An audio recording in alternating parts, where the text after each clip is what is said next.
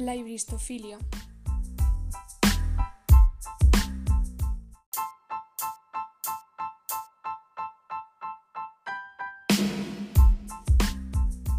A priori todos sentimos recelos frente a las personas peligrosas, pero extrañamente la atracción hacia este tipo de personas no es del todo inusual.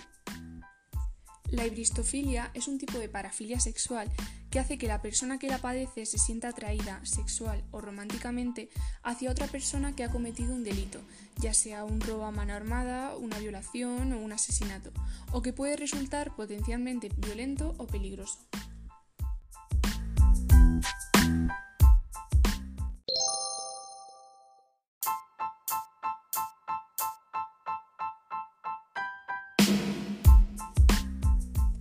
Primera persona que hizo alusión a esta patología fue el psicólogo John Money. John Money fue un psicólogo neozelandés que estaba especializado en sexología y que emigró a los Estados Unidos después de la Segunda Guerra Mundial. Ahora bien, la hibristofilia es una parafilia que puede resultar peligrosa para quien la padece, poniendo en riesgo la integridad física de la persona y también la integridad mental. Pero, ¿por qué ocurre esto entonces?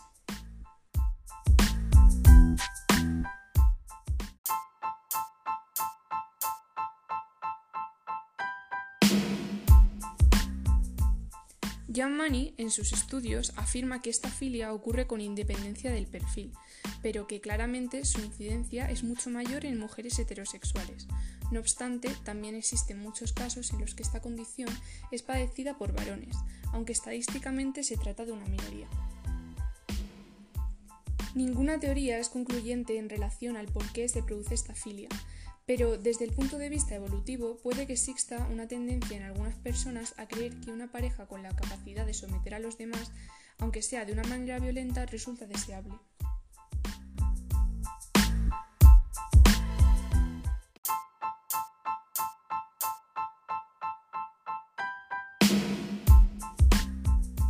Por otro lado, diversos estudios concluyen que muchas mujeres sienten una profunda atracción hacia los hombres con rasgos maquiavélicos, narcisistas y de tendencia psicopática.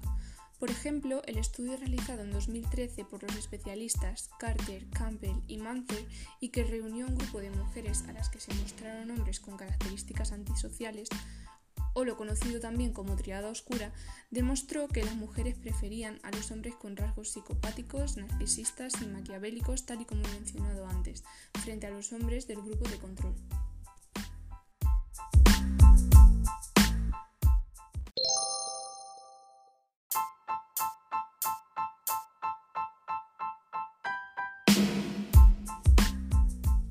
Existen dos tipos de hibristofilia, la pasiva y la activa. La hibristofilia pasiva se limita al deseo romántico o sexual hacia una persona violenta, mientras que en la activa, quien la padece llega a participar de las fechorías del criminal en cuestión, ayudándole, protegiéndole e incluso cometiendo actos delictivos. En estos casos, el hibristófilo no percibe que realmente su pareja le está manipulando psicológicamente.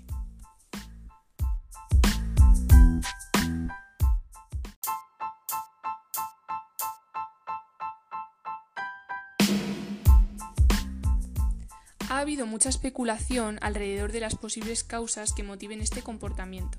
De hecho, Catherine Ramsland, quien es profesora de psicología forense en la Universidad de DeSales, investigó acerca de este asunto, llegando así a la conclusión de que entre las posibles motivaciones de este comportamiento está la creencia de que se podrá cambiar a la persona en cuestión, es decir, se espera hacer de ella una mejor persona una vez se mantenga un vínculo emocional con ella. En otros casos se da una especie de instinto de protección, de compasión hacia este tipo de personas agresivas, tratando de justificar su comportamiento. Asimismo, existen casos en los que la motivación es la simple búsqueda de fama y notoriedad. Otros expertos afirman que otra de las posibles causas para justificar este trastorno tenga que ver con la perspectiva biológica, es decir, algunas mujeres relacionan la violencia con la fuerza y el poder, buscando con estas actitudes protección para ellas y sus descendientes.